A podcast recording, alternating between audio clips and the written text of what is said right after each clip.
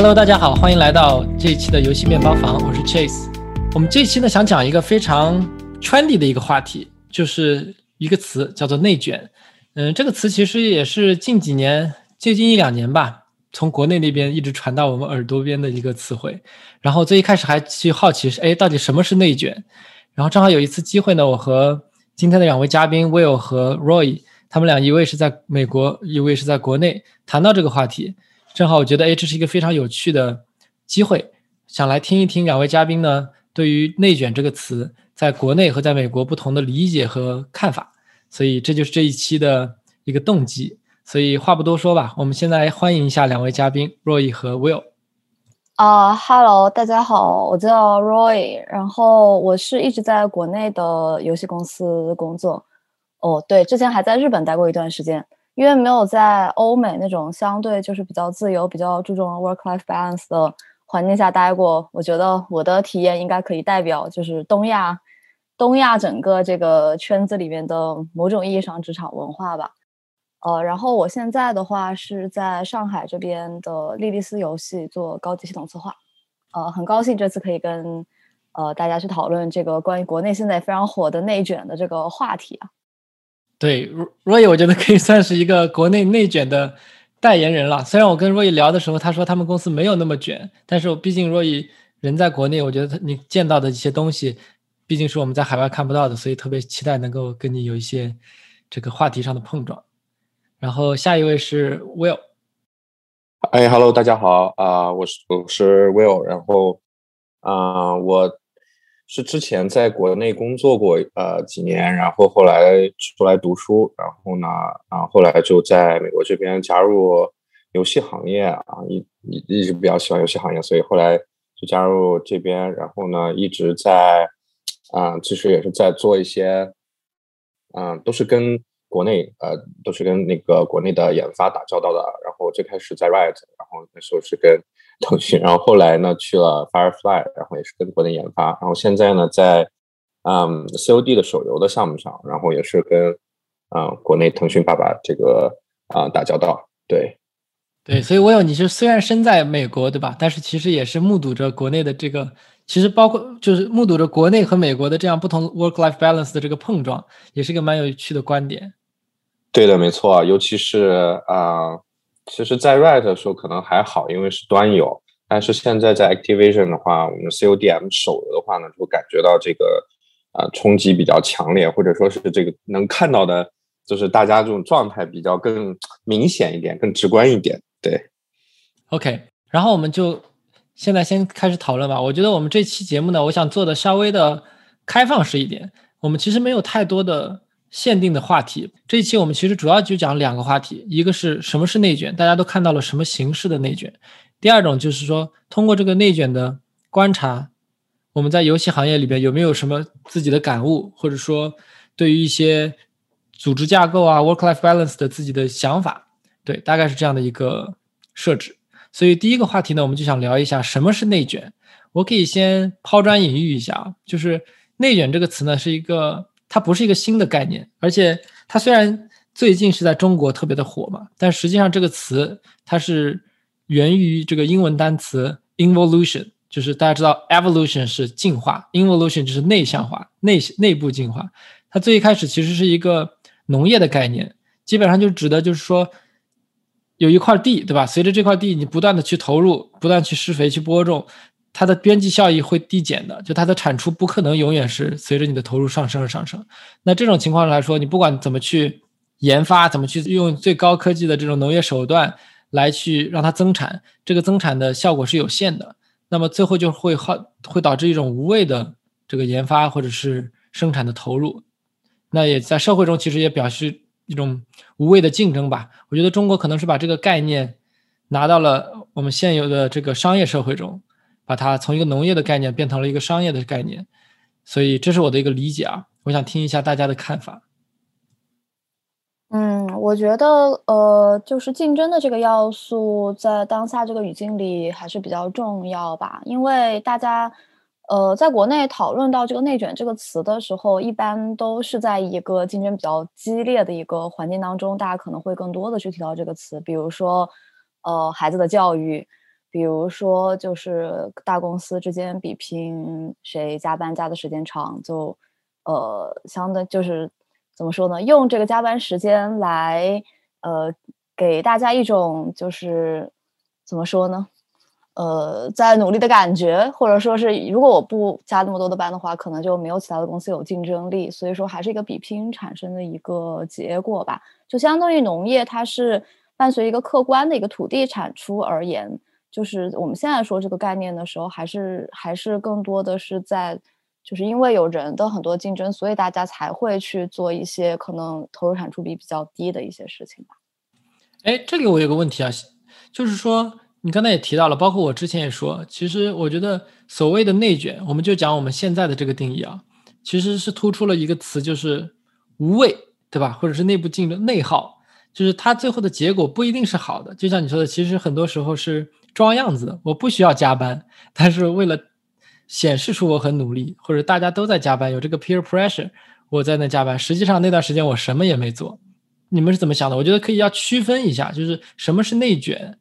什么是我自己努力奋斗，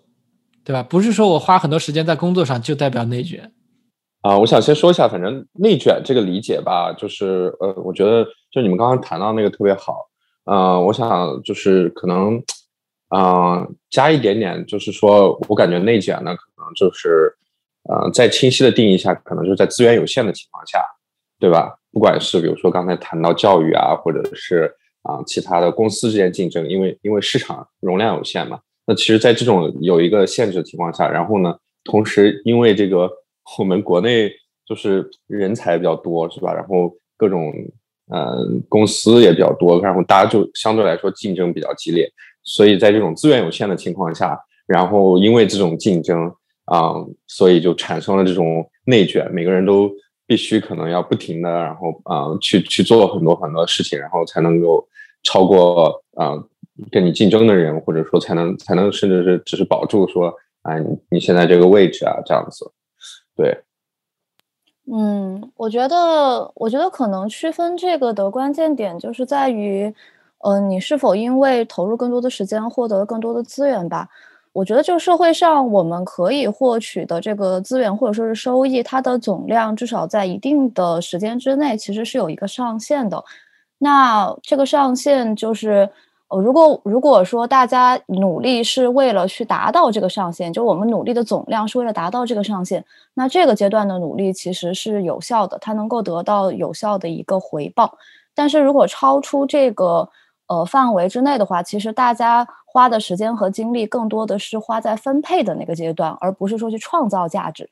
呃，我前半段可能创造了一些价值，但是后半段因为竞争比较激烈嘛，创造出来的价值到底分给谁更多，分给谁更少？在这个阶段，就是大家在通过一种努力的态度，或者说是某些方法，证明自己应该获得更多的东西。那这个时候，其实某种意义上，我觉得就是在内耗了。那我这里又有一个问题了，就是。就关于说所说的内耗，就是那这个其实是两个问题啊。第一个问题就是国内来说，是不是大家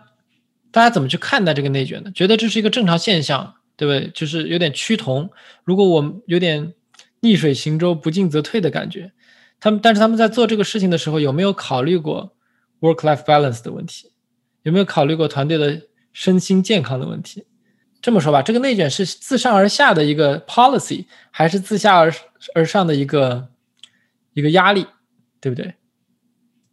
嗯，这个问题有就比较复杂，我觉得根源应该可能需要社会专家去研究啊，肯定不是，我觉得肯定不是唯一的唯一的一个答案。嗯，呃，自上而下可能自下而上多少都有。其实目前来说，我我个人感知还是觉得是一个大大的一个社会氛围上面的一个东西吧。那问题当然，大家现在都觉得这个东西是问题，所以说这个话题现就是这这几年吧，在国内才会变成那么热议的一个话题，网上很多人讨论，包括最近又出现了一个跟内卷就是做反义词的一个词啊，就是那个躺平，就是我我弃疗了，是这意思吗？对，就是一种对内卷的反抗吧。就是现在人的确是不堪这个这个过于大的工作压力，过于强的竞争，所以就拿出了另外一种态度，就就说那只要我躺平了，你们怎么卷都卷不到我。然后也有些人在网上呼吁躺平的生活方式，包括那个很火的表情包，什么下午三点饮茶啦，就不要工作啦，再工作反正也没有什么用啦，就这一类的。这一类的，就是就是，我不知道叫思潮还是它目前还只仅是一个梗啊。但是这类的话题现在的确是很多，说明大家确实是在反思这个问题，也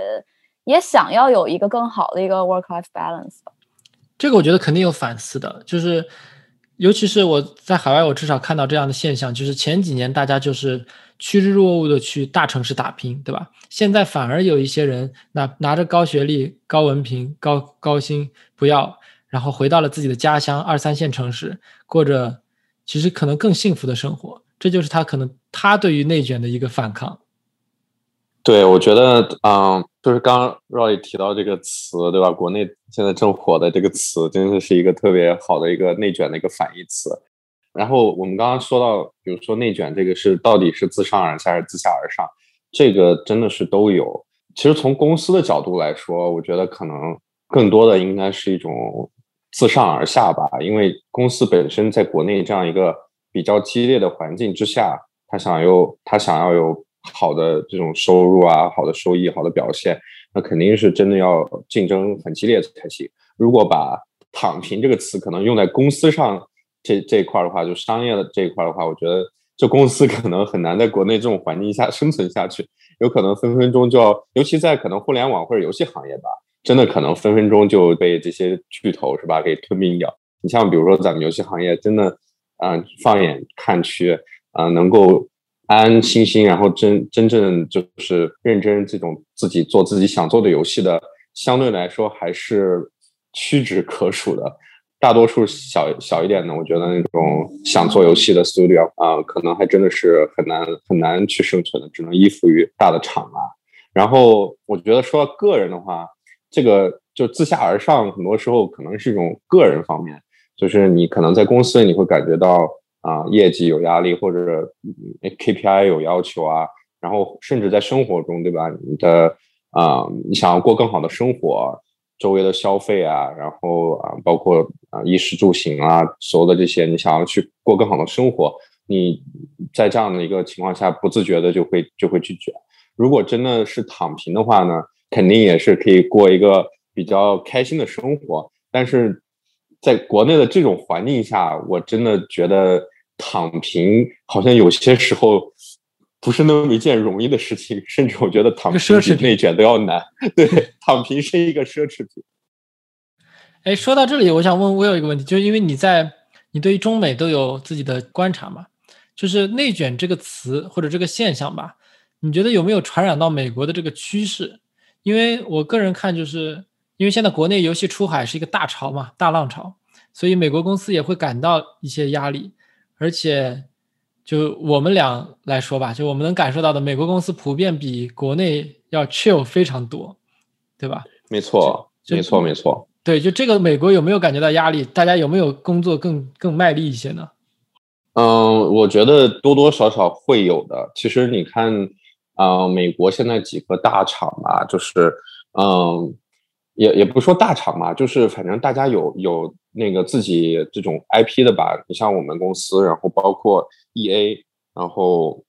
啊，包括那个 Riot，最近就这几天不是也宣布嘛？那其实大家都在往这个手游的行业去进军，把自己下面旗下的这种 PC 的 IP，然后带到手游上面，嗯，然后呢，再加上。就是啊，比如像 Scopely，比如说像 Jam City，然后大家也都在这个手游行业，其实呃也都也都在很认真的做。但是同时呢，因为国内的手游真的太强了，然后嗯，国内的手游非常的也非常的成熟，所以当国内不管是手游出海，还是说跟这边的 IP 合作啊，还是说一个什么样的方式，我觉得多多少少都会给这边带来不少的不少的这种压力。嗯，而且这几个项目吧，就从我来看，比如说，嗯，像啊，Right 的这种手游的项目，不管是这个 Wild Rift 还是其他的也好，对吧？然后像 EA 的 Apex，然后像我们的 CODM，其实我们这上面工作的，不管是我们，比如说中国人，或者说是老外，嗯，大家多多少少都比同样在呃其他的项目，比如说就拿我们公司来说，我们手游项目上的老外肯定比 PC 端的老外肯定要辛苦很多。嗯，大家的节奏都要跟着手游一起走，然后大家也会经常会得到啊我们的 partner，就是腾讯这边的一个一个一个 push，所以很多时候他们也会推着我们走，就是整个这个节奏是很难慢下来的。嗯，所以多多少少我觉得是有有传到我们这边去卷的。然后我们这边的团队也是在游戏研发上线之后大概几个月。然后一些比较元老的人物，或者说比较伴随这个项目成长的人，都然后大家都选择可能离开这个项目了，就是因为啊，真的是把自己也嗯燃烧的差不多了，然后觉得在这个项目上真的也是很尽心尽力了，想要去其他地方，然后去换一个这种啊生活方式，换一个这种稍微稍微这种轻松一点的这种环境，对。所以总结就是，我觉得从我的至少从我的视角来看，我觉得多多少少真的是有被传染到。对这个，我可以再补充一下，就是可能有些听众说，哎，呃，大家都知道很多美国的三 A 游戏大厂经常加班嘛，加班文化盛行，比如说什么 Rockstar 啊、顽皮狗啊这些。但是这个不是我们所谓的内卷，就他们是在 Crunch Time 的时候狂加班，这个是项目管理的问题，对吧？我们现在说的更多是 Daily Daily 的 Work Life 就是这样。就是类似于九九六，我觉得美国就慢慢可能会有这种趋势，但是可能不会达到国内这么这么夸张了。但是这个趋势，我觉得是就像我有说的，是是慢慢出现的。对，尤其是在我觉得，尤其是在手游的这个行业，或者说是跟国内需要去国内的研发合作的项目上，这个真的是会很明显的感受到啊，有这样的趋势。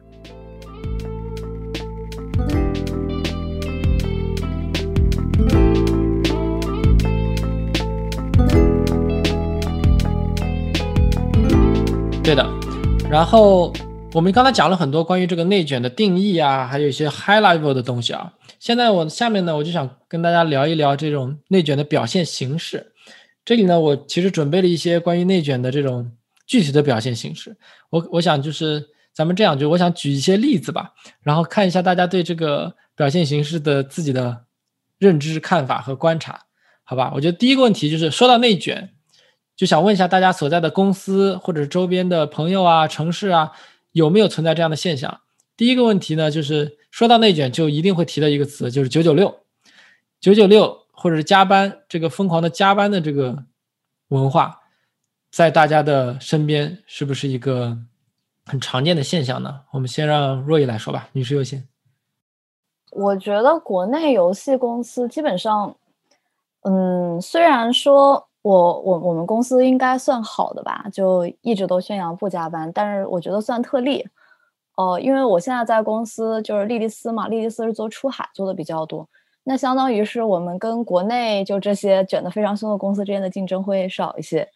然后也算是比较年轻一代的公司，老板本身也比较 chill 一点，所以我们还我们不太鼓励这个加班文化，但是加班这个事情肯定。就也不可避免吧，毕竟像项目就赶版本啊之类的时候，多多少少都会有，比如周六上班，或者是就是集体工作到九点这样的情况出现。只是说这个不是常态，但据我所知，国内还是有比较多的公司，呃，会把这个东西作为一个常态化的一个状态。可能相比游戏公司的话，呃，互联网公司会更严重一些。因为游戏其实研发期有的时候你不是说，呃，你所有的阶段加班都是有用的，可能是需要在特定的阶段加班才有用。还有就是运营期的时候，比如说我一个版本要上线啊，或者说我我我这个有一个大的活动啊，那这个时候大家会继续加班。但互联网产品它不是这个样子的一个结构，它没有那么明显的一个阶段划分。再加上互联网公司，嗯，我觉得他们的竞争就是。嗯，不像游戏，还有一些什么创意啊，什么这一类的比较偶然性的因素，门槛比较低，是不是？就是互联网是不是这个更拼运营啊，更拼这个劳动力啊？就是他们投入劳动力和时间过后，能够得到更稳定的产出吧？就是在我看来，嗯，了解，并且就就可能还有一些别的附加的原因啊，这个我还没有探明清楚。但呃，他们的这个九九六，包括大小周这样的一个状况，其实之前就是和在北京的时候，他们就有比拼这个东西吧。一开始是最有名的这个以大小周和九九六算是一个代表性的公司吧，在网上也被喷的是最多的。那他们一开始实行这个制度之后呢，因为有大小周这个东西存在呢，周末是有双倍的加班费的，所以看起来他的工资也就会比别的公司高很多。那因为这个原因，那公司之间抢人的时候，如果你不是大小周，不是九九六这样的状况的话，那你其实开出来的薪酬的包也会变小。那从就招聘上其实变成了一个劣势。哎，所以这个，sorry，我打断一下，这个在签合同的时候会说吗？会说。哦，就所有人都知道。OK，所以说就是后来也开始大小周了。对，就除了说这个工作就加班这个事儿投投入产出比之外，还有一些就是这方面的因素存在。嗯，刚若雨说到有一个点啊，就是说可能那个互联网跟游戏行业的这种嗯区别，或者说是不大一样的地方。嗯，然后我们也谈到就是可能国内两个大厂吧？尤其是比如说腾讯这样子。然后从我这边的观察来说，就是。确实，大家尤其在手游行业，因为节奏比较快，然后呢，像像这种就是在上上线以后持续运营的游戏，它可能就比如说像像这个国内几个头部的游戏吧，啊，比如说像王者啊，然后比如像 PUBG MOBA 啊，像这类的游戏，它已经上线，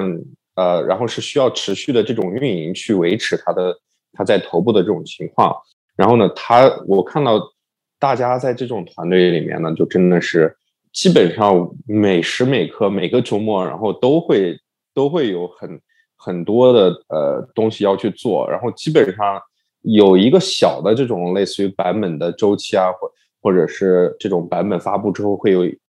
一点点的休息时间，但整体上来说真的很少很少。所以有些时候他们一一听到，比如说这个周六能休双周啊，都就开心的不得了。然后去年有一段时间，那个因为国内要要上线，然后整个几个月，然后一天周末都没有休过。后来大家真的是能休一天的时候，都感觉到特别开心。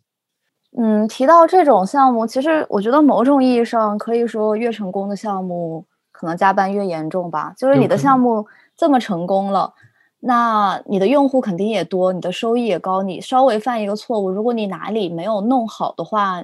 就是玩家的反应也会非常的激烈，然后整个项目的损失也会很大。在这种情况下，其实就大家是没有办法，你不可能眼睁睁的看着，就是有这么多玩家有这么高的期待，然后你在就是还还很怎么说呢，很轻轻松松的就在家里躺着。那那玩家给你的压力那么大的情况下，其实没有办法不不加班、不加班加点的去给他们更新新的内容，不加班加点的去就是提高版本的质量，以免出现 bug 呀，或者是这些影响玩家体验的东西。这其实怎么说呢？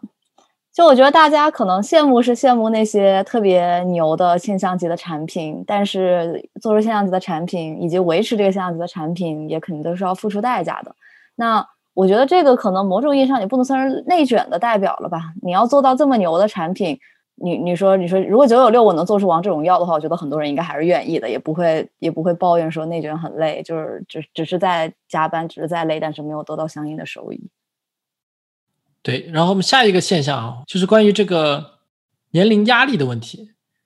或者说比如中年焦虑，我来解释一下。就是在美国呢，我们可以见到一个四五十岁的人就在坐在那做 QA，一个四五十岁的人在那做编程或者美术，他非常的舒服，很 comfortable，他也没有感觉到压力，他不需要求提升值啊什么，他在这个位置可以做很长时间，也没有人去去威胁他的位置。但是就我所知，这个在国内来说是基本不可能的吧？因为你有源源不断的新鲜的血液涌入这个游戏职场，所以作为一个。年纪比较大的老兵，其实会感觉到非常的有危机感。嗯，确实，在游戏游戏公司整体年龄是，包括互联网都年轻化的吧，没太看到年龄比较大的人。就是，呃，国内也会经常有讨论说，三十五岁以上就不太好找工作嘛，尤其是程序那，就是做程序员，如果你还不是管理层的话，或者说你管理的级别比较低的话，会比较难，就是之后之后比较难混。呃，但是这个样本我现在不好下结论，因为因为毕竟国内的手游公司和互联网公司的兴起，也就是最近从一三年，就大概最近十年吧，就往远了说也是最近十年，呃，才兴起的。那那个时候二十几岁入行的人，现在可能也就三十多到三十五左右。你整体而言，在行业里真的是四十多岁的人。它的总数量就是非常少的，所以我没有一个很客观的样本去说明这个问题。但是的确，大家从就从心理上，从整个大的氛围上，大家是对就是变老这件事情有比较大的恐惧。毕竟你年龄变大了过，你的体力会下降啊。如果你不能发挥，就是说你的如果你的经验没有换来足够多的价值的话，中国这么多人，还有那么多大学毕业生，这几年有很多从海外回来的很优秀的人。那的确，你被替代的可能性就还是挺大的，尤其是程序员。对，Roy 刚才提到一个特别好的点，就是体力这个问题，对吧？就是你像国内这种嗯加班或者说是内卷啊这样的一个情况下，你要你要去你要去有足够的体力，或者你要有足够的健康，对吧？然后能够能够支持你去这样的一个加班，或者支持你这样一个长时间的。嗯，工作。那如果到了这样一个年纪，就像刚才说的，如果你的经验或者说你的一些看问题的方式、拆解问题的方式、思考的方式，不能帮助你减少一些加班，或者说或者说帮助你更快的解决问题的话，我觉得可能会面临很大的挑战。那问题来了，首先一个公司的结构肯定是金字塔的，越往上人越少，这个优胜劣汰，或者不能说优胜劣汰劣汰吧，就是。争上游往上爬的这个机会肯定是越来越少的。然后若 y 刚才说，三十五岁以上，如果你还做不到管理层，你基本上就就没戏了。那这些人去哪儿了呢？真的还真的，我真的不知道这些人去哪儿了，因为我周围的 同事就是三十五岁以上的真的很少，就是总体而言，三十五岁以上的人是比较少的。然后我就是我朋友或者是在公司里之前接触到的人，可能就刚刚达到差不多三十五岁的这个 level 吧。嗯，然后嗯，而且就是可能不同的职种还是有点不一样。就是至少游戏公司里边，比如说美术，我觉得美术是一个年龄不太有所谓的一个工种，就是不会说因为啊我年纪比较大了，我已经三十六七岁了。那我就找不到工作，因为美术就是它要经过大量的练习啊、经验积累啊。其实你的这个年龄，呃，能够换算成就是怎么说，你的价值的那个部分会比较大，所以他们的这个就是年龄压力，我感觉会小些。然后策划其实也相对会好一点点，呃，因为因为就这个东，就是策划不算是一个就是那么体力消耗型的一个工作吧。但程序就是可能真的是对程序来说，这个这个压力是最大的。就三十五岁以上的程序员，我真的完全没有见到这样的例子，哎，就是没有见到多少就三十五岁以上的程序员。我也不知道他们哦。之前我看一些帖子，就说顶不住了，所以就回老家去卖保险了呀，就之类的。有我还听过段子，有人就是会去开滴滴了，不知道是不是真的。呃，什么开滴滴送外卖卖保险，但但就是现在在我的就周围啊，它还停留在一个段子的级别，因为我周围没有见到多少这样的这个真实案例。哎，那对若隐刚才说就是关于三十五岁程序员的问题，我就想到为什么单拎程序员啊？我把我要替程序员抱个不平，就是三十五岁如果你还在底层写码的话，难道就这么不招人待见吗？这就这么有职业危机感吗？就是一直被耳濡目染一个词，就是国内一直在学，铺天盖地的说要学编程、学 Python，走遍天下都不怕，对吧？这个文化其实在美国是不存在的，就是这个编程的普及性好像在国内已经到了一个非常高的程度，就感觉人人都可以都会写点码。我觉得就是除了中国以外的国家，真的就是程序员的竞争没有那么激烈。包括我之前有待在日本嘛，就日本人。就城市的稀缺程度也要比中国高得多得多，我觉得这个可能跟中国这个非常普及以及要求非常高的这个基础数学教育是有一定的关系的。就中国人数学很好这一点是，我觉得全全世界闻名的吧。那其实编程这个东西，它的体验以及它的那个可能对很多人来说痛苦的点，跟学数学也比较类似。那国内早就跨过了这个门槛，所以说对大家来说学编程这个东西没有就没有那么没有那么不愿意，或者说大家不会觉得那么难。然后它又是一个呃怎么说，至少也是一个加分项，而且它很多地方都能用上，它是一个万用的技能。呃，在找工作方面也有很多优势，而且是你不管在国内找还是在国外找，你都能就是都能找到比较多呃薪水啊和这个就薪水比较不错的工作，所以大家多少都会去学这个东西。然后的确，除了程序就是纯程序工种的人以外，国内也很多人就是都会去学一些相关的一些程序的知识，就。就拿你举例的那个 Python 来说，就就那个微信广告，天天就会推各种就是对呀，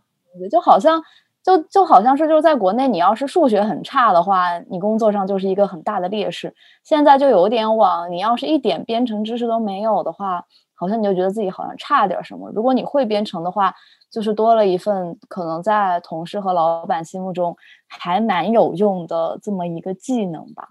嗯，所以就是因为这个普及程度高，大家平均的水平高，可能就像乒乓球队一样，就是国内的乒乓球，你得打得好到那种程度，你才能进国家队。可是你在中国国家队随便抓个人，可能在别的国家就已经是怎么说呢？他他肯定是打遍天下无敌手的这种程度了。那中国的市队就已经可以了，不用国家队啊？对对对对，市队就可以了。那那有这么多牛逼的编程的人，自然这个竞争就会变得非常的激烈。哎，这个你提醒了我另外一个现象啊，这个我想听一下两位的看法。就是我一直在跟，包括做这个 podcast，还有平时闲聊的时候，其实跟很多国内的，包括美国的这些游戏人有过交流。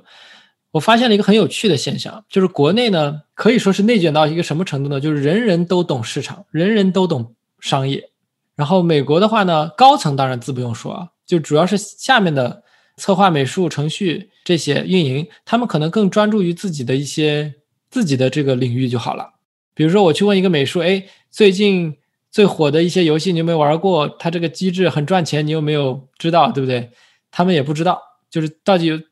他们可能更多是以一个玩家，哎，我喜欢这个游戏玩就好了。但是国内其实绝大多多数的人是因为被迫要学习市场或者 catch up with the trend 吧，就需要要玩这些东西。然后我就跟国国内的人聊天，会发现大家都张口闭口就可以把目前的这个市场格局如数家珍的说的非常的清楚。但是美国呢，大家可能就相对于来说比较 chill。然后我就在想，这是为什么？还是说另外一个想法就是，哎，美国是不是更多的专才，而国内是比较多的通才呢？可不可以这么理解？嗯，以我的了解来说，首先策划肯定是要懂的，尤其是手游的策划，因为就是手游其实它的这个商业模式啊，呃，和这个你跟这个市场目前流行的一些趋势，你是不是要赶上啊？这个对于策划的设计来说是有呃特别特别关键的一个影响的，所以说策划这个是跑不掉的。呃，但是美术和程序，至少我个人的体验来说，不是所有人都很了解，就有一部分人比较了解。那这样的人可能他会往一个管理啊，相相相对于就是说去把握一些方向，或者说更偏沟通向的这样的职位发展。但也有很多人就是专才，他就完全不玩游戏的美术挺多的，呃，也完全不玩手游的这个程序也挺多的。就他们就只是 focus 在自己的专业技能上，那只要你专业技能过硬，其实也没有什么问题。啊，那好像是我的 selection bias 啊。但是可能就一个团队人很多吧，然后你你可能接触到的，然后也比较愿意去跟国外的人交流的那帮人，可能是相对而言就是他们的 communication skill 和这种去跟其他人说这种诉求比较强的人，那那他们可能就代表了那一型的人。那种完全 focus 在自己的专业上的人，很多人都挺。挺自闭的，他可能就是你可能不会接触到那一部分人。但是不我觉得有一点是一定的，就是我周边的一些美国的策划啊、运营啊，他们其实对于竞品的了解并没有国内的深。或者可以这么说，国内我们其实可以看到有很多媒体啊，呃，游戏葡萄啊这种，对吧？Game Look 啊，就就是媒体经常会报道一些市场的动态，做游戏的 tear down，就去分析一些游戏的这些表现啊之类的。美国这样的媒体不是特别多。更多是两个方面，一个是悬浮在商业上，光讲 KPI；另外一种就是特别玩家导向，就光讲游戏 gameplay。没有太多的去深挖这个游戏策划的内核，所以就会导致这些策划他们没有这样的一个环境。很多人就是低头做自己的东西，也可以做好，也可以赚钱。这个也跟市场有关系了。我觉得美国的市场还相对来说比较的稳定且成熟吧。但是这个大势到底能持续多久，我是持怀疑态度，对吧？随着中国的手游逐步的出海，他们会经历到很大的冲击。嗯，这个确实是因为像像我们公司内部的话，也会有一些就是分享。我们除了看国内的游戏之外，包括海外什么游戏比较火，就全世界的市场，我们都是会看的。那策划也是会被要求说，呃，至少就可能不是明面上要求，但是作为策策划的自我要求，就是你得知道现在什么样的游戏比较火，你有没有什么游戏有些独特的设计的点，呃，可能会被国外的人说你们看了是不是就又就想去抄呀或者怎么样的？但本身设计这个东西，我觉得难免会有各种借鉴吧。你知道更多好的设计，你体验更多好的游戏，总归。从整体的一个设计能力上，我觉得是是正向的，是有提高的一个作用的。这一块，那我是觉得可能就是国内现在的这个做法，或者说整个大的氛围，还是我反正是持正面评价的吧。至于最后导向的结果是不是有很多抄呀这样的，我觉得这是用法的一个问题，那这个就是另外再讨论了。嗯，我觉得也是跟。就是还是跟竞争也有一定的关系，就是美国可能竞争还没有那么激烈的情况下，大家还有一定的时间和空间去做自己想做的东西，或者说，嗯，自己可以来想一想，我觉得做什么是对的，对吧？然后我想要做什么。但如果当你真的竞争很激烈的时候，可能更快速的方法，或者说是当别人做了什么，你去看看他做他做了什么，或者说别人做了什么很成功，你就会想我要不要也做这个。不然的话，我的很多用户都会被被呃流失、被吸引过去这样的。啊，从某个角度来说，其实这跟美国可能竞争还没有那么激烈，然后国内现在竞争相对比较激烈，也有一定的关系。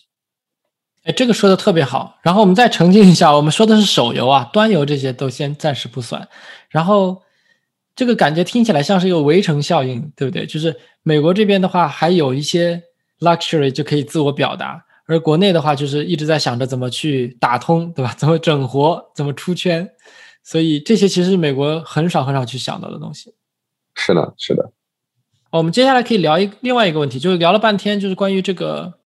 个人来说的内卷的一些表现啊。后面有点扯远了，但是我们现在拉回来聊一下，就是关于公司层面或者行业层面的内卷的现象。就第一个，我想想去探讨的一个话题，就是关于招聘。因为我们也之前我看过一个游戏葡萄的一篇文章，就是关于讲上海对吧？四大巨头四新大新四大巨头的这个崛起，导致上海手游的人才市场非常的旺盛，然后招人也是抢人非常的疯狂。我想主要想听一下 Roy 吧，就是这个内卷也会带来非常大的影响，对不对？在招聘方面有没有什么表现的形式？哦，对，这个就是去年其实这个话题还挺火的，然后呃，我们这些就是。打工人也挺喜闻乐见的，因为上海这几家公司应该是除了国内这个手游大厂之外，最近几年发展比较好的，而且又是属于新兴的游戏公司，可能会更注重一些偏创意啊、偏这种做内容型的人才的这样的一个积累。再加上这几家公司最近都是挣了比较多的钱，那公司想要往应该是下一个阶段发展，所以就需要囤积人才。就是去年就基本上就是抢人大战，那抢人的最好的方法肯定是比拼薪酬和福利嘛，所以就。大家会比哪家的薪酬就开的更高，哪家公司的福利更好？比较代表性的一个事件就是当时这个年末的时候，呃，春节，春节就是当时是因为有有一些疫情的反弹，就鼓励说大家不要回家，然后就在上海待着。那在上海待着的话，呃，这几家公司就说那我们就发钱吧，发钱就是鼓励员工待在上海。然后一开始可能有一家公司发了三千，然后另外一家公司说那我们要发五千，然后另外一家公司说啊那我们发六千吧，然后最后一家公司说啊六千我不管你们待不待在上海，反正你们也可以回家，我们充分尊重这个。呃，员工回家的自由，回家我也照发这个钱。后来就完全就变成了一个发钱的一个比赛，然后当时就大家就戏称说是这个上海的公司，上海的老板都在这个内卷。其实就做这件事儿也是想要表明一个公司怎么说呢，对员工的一个态度吧。其实用这个事情去吸引更多的、更好的这个人才到公司里边来。就这个事情，就从我们的角度来说，当然是一个喜闻乐见的好事情了。对，另外一个我看到的就是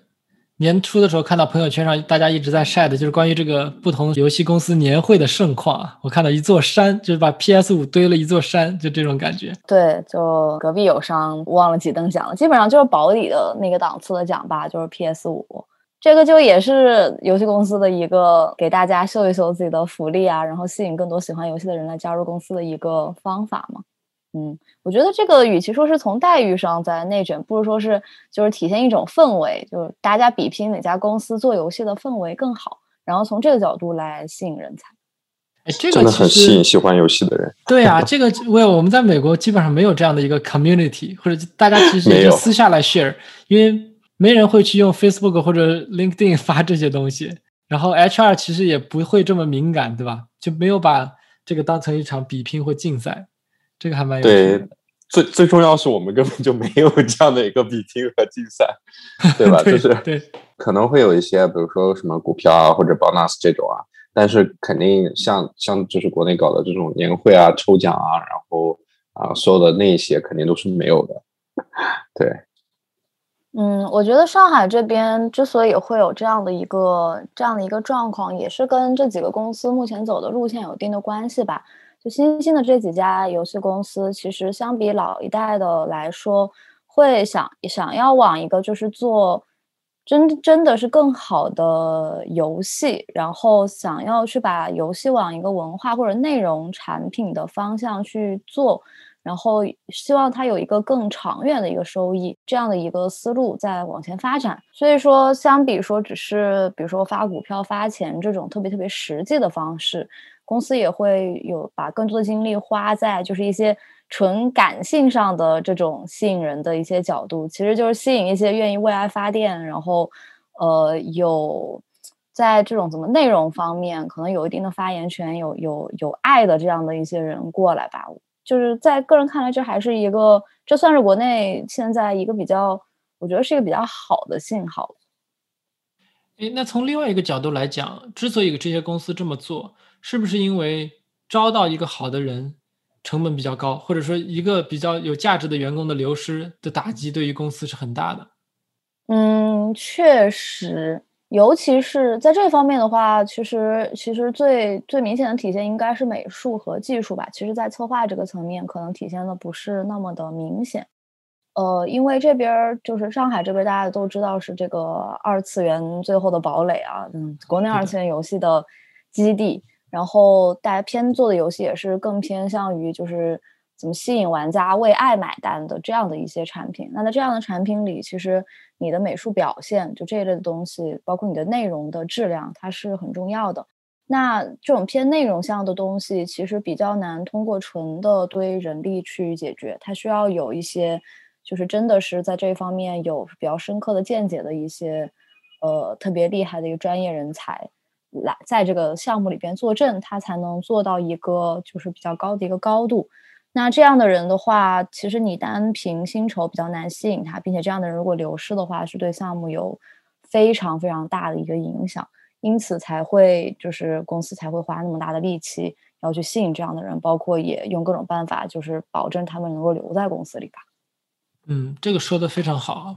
然后你刚才讲过讲到关于这个内容相关的东西，就我现在想回到这个游戏本身啊，我们来探讨一个话题，就是。运营吧，就是国内的游戏的运营的节奏，基本上是美国或者海外游戏运营节奏的三到五倍，这个不夸张的说。就比如说同时间的有什么活动，呃，美国的话可能没有这么的疯狂，对吧？所以我在想，就是这个是不是也是一种内卷啊？就是说，玩家在某种程度上来说是被被惯坏了，被 spoiled，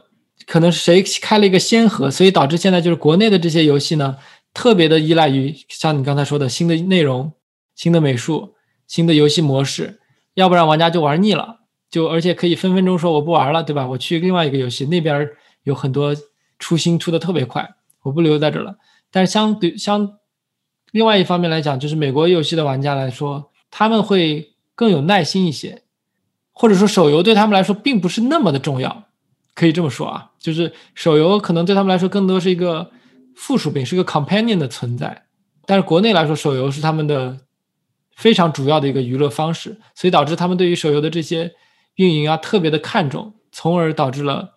国内的这些运营团队，包括美术、程序、策划这些会非常累，因为你要不断的推陈出新，不然玩家随时有可能会流失。嗯，这个手游是不是玩家非常重要的一个娱乐手段？这个我不太好下定论，这个可能得看一下横向比较的数据嘛。因为国内除了游戏之外，你像短视频啊。或者是各个视频平台，他们其实也竞争挺激烈的，然后也是要占据玩家大量的时间。包括现在一些各种线下娱乐方式也在趋向成熟。就是我觉得玩家的时间应该是越来越少的。就是除了行业内的竞争之外，也有些行业外的竞争。所以这个玩家对手游的关注度到底是不是比比其他的东西高，这个我不好下定论。但国内玩家的确是。对这个新的内容的要求，对质量的要求，对运营水准的要求是非常高的。这个某种意义上的确是，我觉得也是游戏公司之间的这个竞争，就是游戏公司本身之间去比拼这个，为了抢用户去比拼这个质量，比拼呃这个运营发福利发的好不好，比拼这些东西，最后造成的最后产生的一个结果吧，就是玩家比较难伺候，嗯。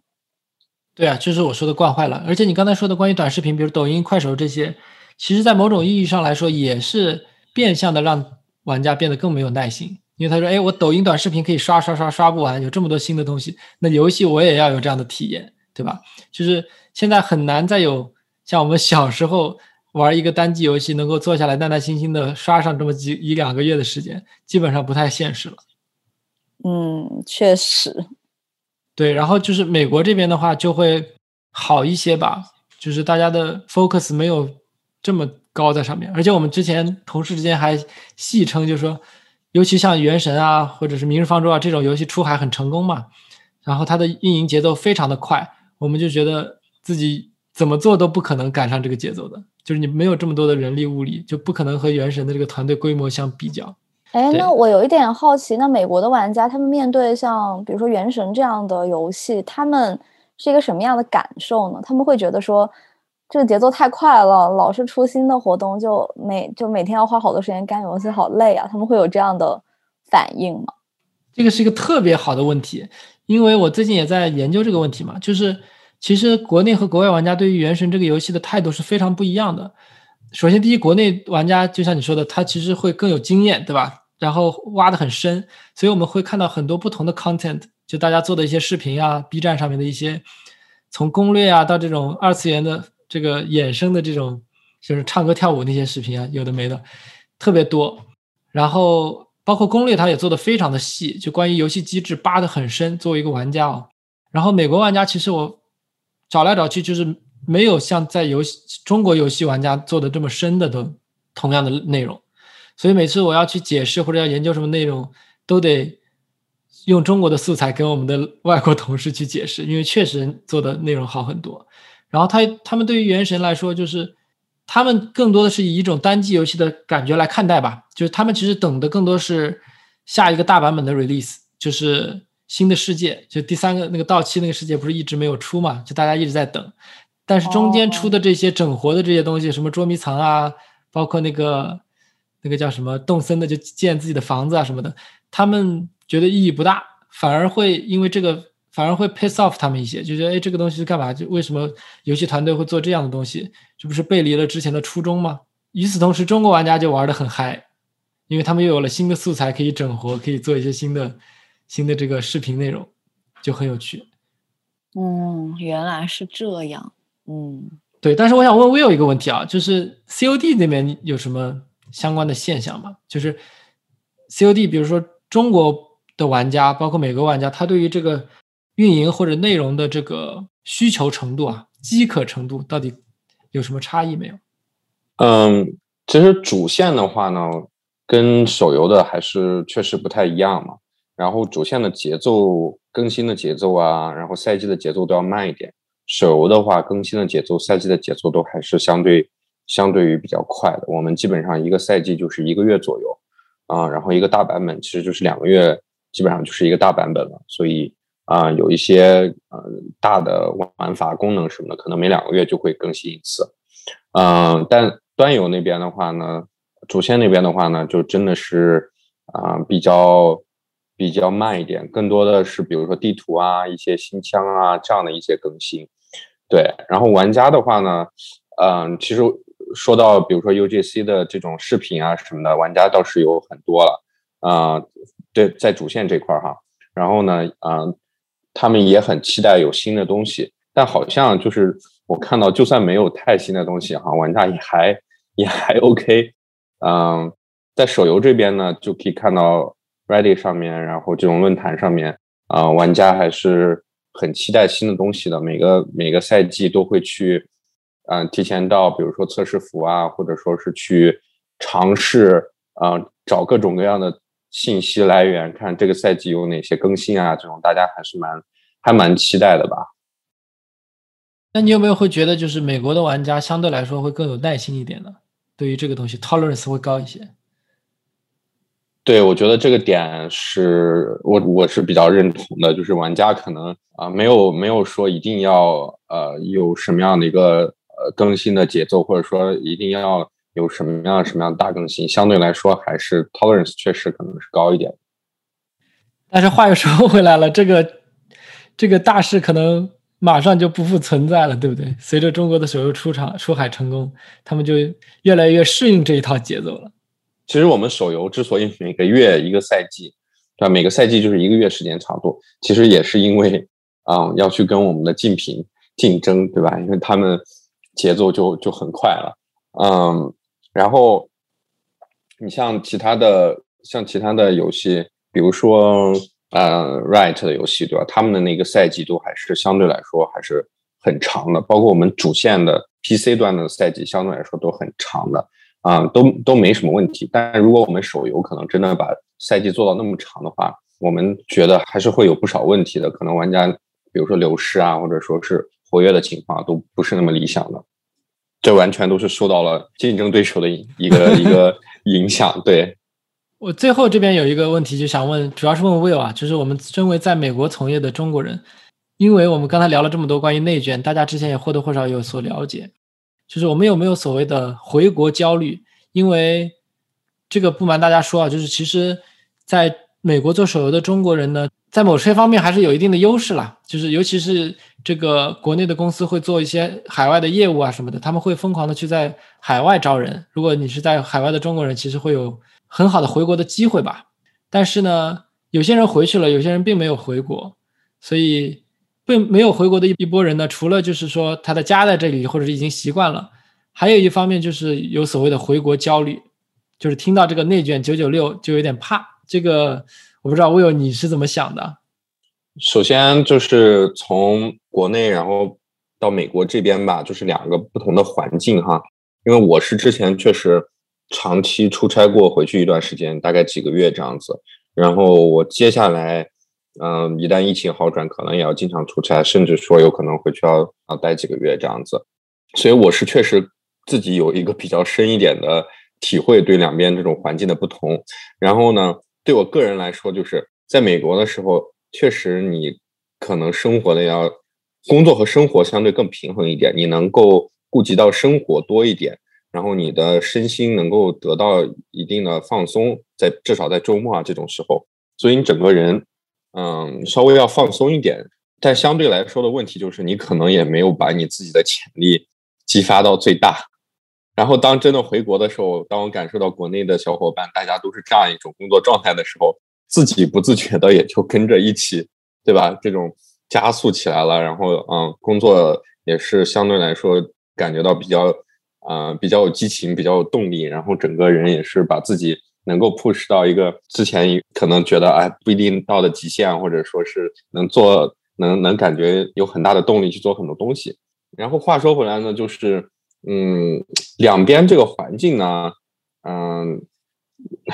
如果可以的话，当然希望兼得了。但是现在，但是这是不可能的情况嘛？那那这样这种情况之下，嗯，我觉得相对来说，可能还是真的很多人选择留在美国，就是因为这边至少你选择的空间大一点，你能够能能够得到一些平衡。如果回国这样的一个状态呢，刚开始可能确实很好，但是时间长了之后，也可能真的受不了。像我当时可能也是回去，呃，经过了几个月之后，也是觉得确实有点累哎，又回到美国这边的话，然后哎就觉得真的还是放松了不少，一下又又平衡了过来，又有能够再去这样子拼的这种动力吧。但你如果一直是那样一个高压状态下，或者一直是那样一个比较亢奋的状态，或者是拼的状态之下的话，时间长了，真的如果自己嗯也也不能够很好的调节的话，我觉得还还真的会有一点问题。所以整体来说，就是嗯，其实还是。看个人的一个选择，然后呢，如果真的回国，就也不是不能适应，只是要自己要真的对自己有一个很好的一个调节。那如果要是啊想要稍微轻松一点的话呢，肯定还是在美国这边工作的话，会相对轻松不少。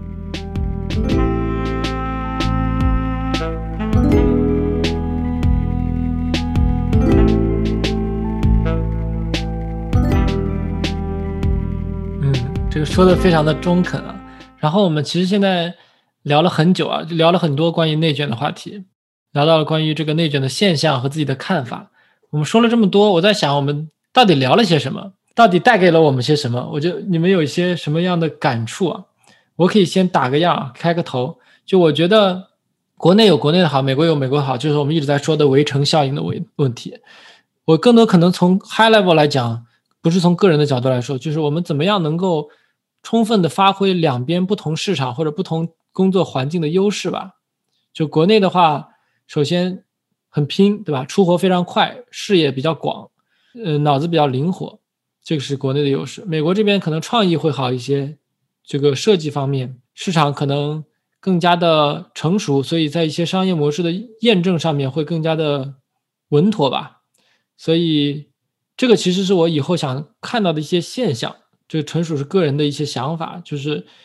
因为国内的这个手游出海是一个大事，所以我其实特别想更多看到一些，比如说国内的小伙伴把这个游戏做的既赚钱又好玩，然后把这个中国的手游，因为我一直是有一个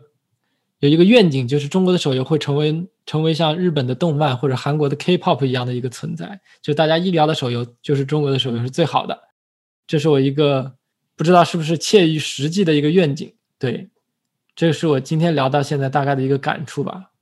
然后不知道你们两位有没有什么想法？嗯，我觉得这个这个愿景特别好，是真的很 呃，尤其在作为一个在美国的中国人，特别希望看到这样的事情发生，心里感觉还是如果真的发生的话，真的感觉很骄傲的一个事情。对，因为我在最后插一句啊，sorry，就是很多的美国的大厂。他们已经很有自知之明，包括暴雪啊和和 Activision 这些 Riot 呀，他们其实在做一些手游的项目的时候，都是去找中国的大厂去做研发的，对吧？但是中小型的美国的游戏厂商，比如说我在的这家公司，还有前面那家公司，其实还是属于一种自己在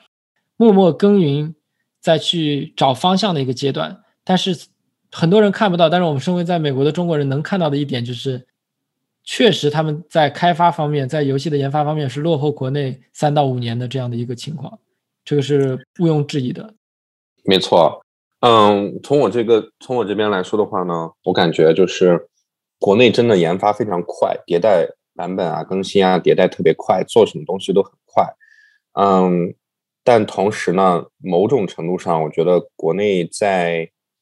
思考的时候可能要稍微慢下来一点，会比较好。这个其实是国外的一个优势，就是你看这些大的各种各样的游戏的厂商，大家在做游戏的时候，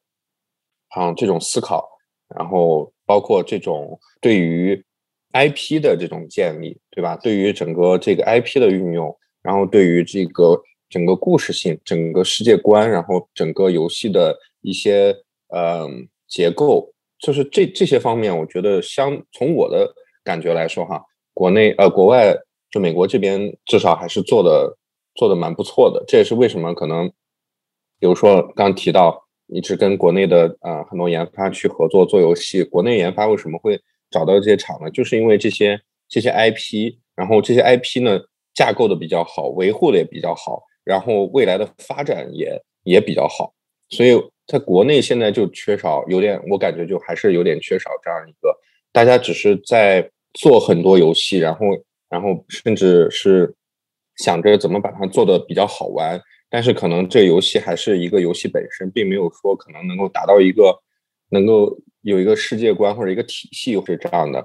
我觉得可能就是这种情况下，我觉得可以点一下名吧，因为表扬别人嘛，对吧？我觉得你看像这个王者荣耀或者说是阴阳师啊这样的，它都做成了一个 IP 的一个文化的，然后一个文创的。从从这种这种层面去讲，我觉得他这种就是这种去拼或者这种去做还是非常好的。但如果你要如果要是只是简单的，比如说去做一些就是功能的快速模仿啊，或者说是一些游戏，然后这种我我觉得这个这个还是相对来说不是能够帮助国内的游戏的行业，然后去能够。啊，往更好的一个一个方向去走的，就是不要成为一个工厂吧。更多时候也是要自己想成为一个有故事的、有 IP 的，然后是一个有有情怀的这样这样一个嗯 studio 或者说这样一个一个公司。对，嗯，我其实呃，我觉得大的方向上，当然跟大家都是抱有类似的一个期望吧。然后希望中国的这个游戏可以。做得更好，但我可能不太想把这个词限定在这个手游的这个这个这个地方，因为我觉得手机游戏，呃，当然大家可能聊的时候会说啊，手机游戏和主机游戏之间有什么区别？包括一些比较爱玩主机游戏的人可能会就是会存在一些游戏当中的一个鄙视链之类的东西吧。但是我们去纵观这个游戏发展史的话，呃，我觉得这个东西它就是一个游戏行业本身的一个变化趋势，它伴随着这个人类社会的。这个进步伴随着科技的进步，所以现在发展到了这个阶段，因为有了手机这个非常方便的一个移动，呃，类似于移动电脑的这样一个存在的一个东西，所以手机游戏行业会发展起来。那它刚开始的确是有很多问题，包括它的游戏体验也有很多让人诟病的地方。但我觉得每个游戏阶段，它都有它好的地方和不好的地方，就没有必要去把这个不同阶段的东西去做这样的一个对比。所以我是觉得说主机和手机没有主机游戏和手机游戏没有优劣，就是大家都是在做游戏，要应该从一个更宏观的角度去，就是吸收优点，去反思我们这个东西做的好不好。那从从我的期望上讲啊，可能我野心会更大一点，我我是觉得我们。合作包括去吸收海外的像三 A 游戏大厂，或者是日本，他们比较擅长做一些动漫相关的东西的。它另外一个方向的，他们也也是三 A 或者是偏日漫这些东西的优点，这只是当前的一个呃历史阶段吧。那我最后是希望中国不仅仅是大家会说就是手游是中国最厉害，觉得最后应该要发展成为呃在新一代的这个游戏的这一块。我是期望中国能够走到世界的最尖端，就是代表下一代游戏的，就是这个新游戏行业的一个新的 revolution。我希望这个东西是发生在中国的。可能说现在我们只是在技术上或者一些特别商业的角度做得非常的成功，在其他一些需要沉淀的角度还有很多的问题存在。但是，呃，有技术，有这些东西，有人才的沉淀。有资本，这个是能够促成这个行业往下一个阶段去发展和进化的一个很重要的一个条件。那大家现在开始批判一些就是只是纯劳力投入的一些无谓的这些竞争，开始批判内卷。呃，从另外一个层面上，我觉得这也算是一个，就是整个不管是游戏也好，还是互联网行业也好，可能会是一个进化的一个契机或者是一个机会吧。我希望这个东西不会仅仅会变成大家在网上的抱怨，或者说变成就大家就开始就真的就说躺平就真的躺平了。但我觉得很多人说自己要躺平，其实并不会真的躺平啊，就只是说一说而已。那我希望这个东西能够真的变成大家去反思，我们接下来要怎么做到这个东西，就是既有商业上的成功，但同时。呃，能够兼顾到大家的一些生活，同时它能成为一个更长线的，就像刚才威尔说的那样，它是一个有文化内涵的，能够是一个 IP 这样的一个，可以从一个很长远的角度上成为，就是人类共同的一个文化，呃，这个有点说的有点大，人类共同的文化遗产吧，这样的一个东西，那这个才是我觉得能够做到这个，如果能够真的做出来这样的东西，那这个什么 work-life balance 的问题啊，然后。中国什么游戏行业现在缺乏内容这些问题啊，可能会同时的得到解决。这个听起来有点理想主义，但这是我个人就是目前最大的一个期望，也是我现在就是我会在就是从国外回到国内，然后一直在国内做游戏，然后现在之后也还是依然打算会比较长久在游戏行业发展的一个最大的原因吧。嗯，瑞，你真的说的特别好，就是我深有感触。其实你说的一点也不大，我觉得我们可以确实可以放宏观点讲角度讲，就是这个其实也影射了中国。说实话，就是改革开放这么多年来，从经济的腾飞，再到国力的增强的一个缩影啊。就是我们之前比如说说，呃，国产手机，对不对？就是都说到国产手机，就说山寨机，这个拿不上台面。但现在安卓市场大部分就是国产天下，而且性能啊、体验啊各方面都很好。没有任何的问题，所以这个一定会经历一段很粗放式的原始积累，把技术先催上去，这个很正常。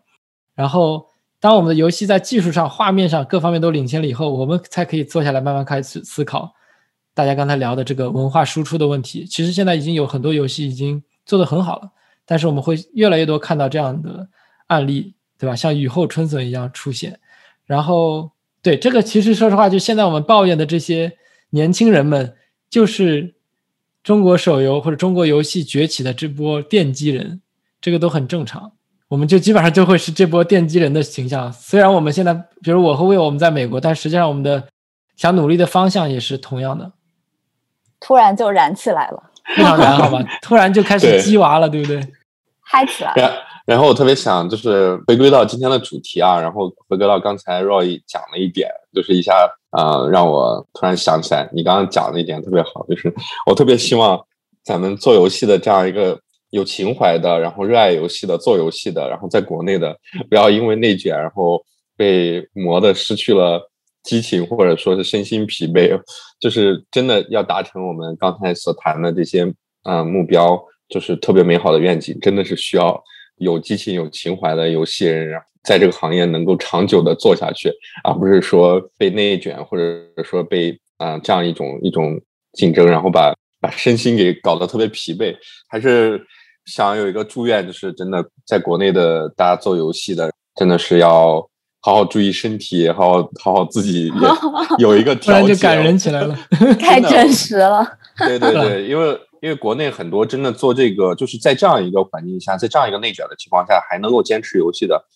嗯，我觉得大部分人都是因为情怀，就也有一些，也有很多人肯定是因为收入比较好呀，或者说是啊环境比较好。但我我相信，可能更多的人之所以这样的拼，这么这么去拼，这么去坚持，还真的真的就是因为比较热爱游戏这个行业，比较喜欢这个行业，所以也就因此特别希望他们不要被内卷有有太多的负面的影响，能够。是吧？在这个行业长久的做下去，这样一批人，对，